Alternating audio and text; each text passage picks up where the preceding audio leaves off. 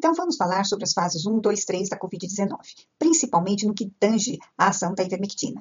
A fase 1 é a fase viral assintomática ou com pouquíssimos sintomas, mas a replicação viral está a mil por hora e a capacidade desse indivíduo infectar outras pessoas é imensa.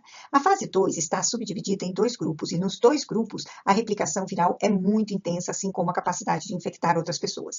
Na, no grupo 2A, que é mais sintomática, ela não é tão grave, a pessoa ainda não tem falta de ar, mas tem vários outros sintomas, como, por exemplo, a perda de olfato, a perda do paladar, dores de cabeça muito intensa, diarreia, é, enfim, uma tossinha seca, né? O grupo 2B apresenta não somente esses sintomas que se acentuam, como já inicia falta de ar e muitos sinais de inflamação e a mil por hora a replicação viral, a mil por hora a infecção de outras pessoas. A fase 3 não tem tanta replicação viral e se inicia a tempestade inflamatória que compromete e lesa outros órgãos, principalmente pulmão, rim, cérebro, retina, fígado e intestino. É, Talvez muitas pessoas desconheçam, mas a lesão renal é muito importante. Um de cada quatro pacientes que tem a Covid chega na fase 3, fazem insuficiência renal, precisam de diálise e muitos deles não recuperam mais a função renal. Então, o indivíduo pode até sair dessa fase, mas ele vai sair com sequelas. É, nesta fase 3, não é ideal a nossa droga, porque a replicação viral é muito menor, e vocês vão entender quando mencionarmos o mecanismo de ação da ivermectina. E, além do mais, é necessárias muitas outras drogas, como antibióticos, anticoagulantes, como anti-inflamatórios, respiradores. Então, já muda completamente a terapia e, como nós sempre dizemos, esta fase é a maior dor de cabeça.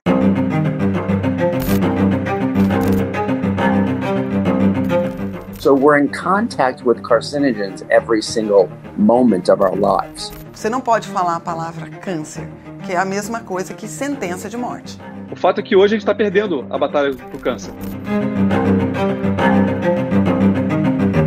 Vários médicos saem da faculdade com esse ideal de dizer assim, eu vou curar pessoas. De repente se descobrem que se transformaram em meros vendedores da indústria farmacêutica.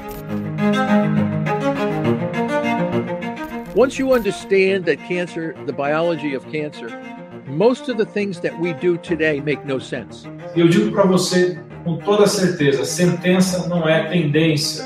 Se você tiver bons hábitos de vida, você consegue naturalmente eliminar esse aumento de risco. As pessoas chegam de bengala com oxigênio é, móvel amparada na mão de um enfermeiro, de um parente. E aí, com uma semana, elas estão andando por conta própria, respirando por conta própria. O médico que era responsável pela minha radioterapia, ele falou: Eu não posso te liberar do tratamento, a não ser que você escreva uma carta dizendo que você, por tua livre e espontânea vontade, está abandonando o tratamento. O médico pegou a carta, leu, dobrou. Quando ele guarda na gaveta, ele diz: Eu só queria te dizer uma coisa. Se eu estivesse no seu lugar, eu estaria fazendo igual.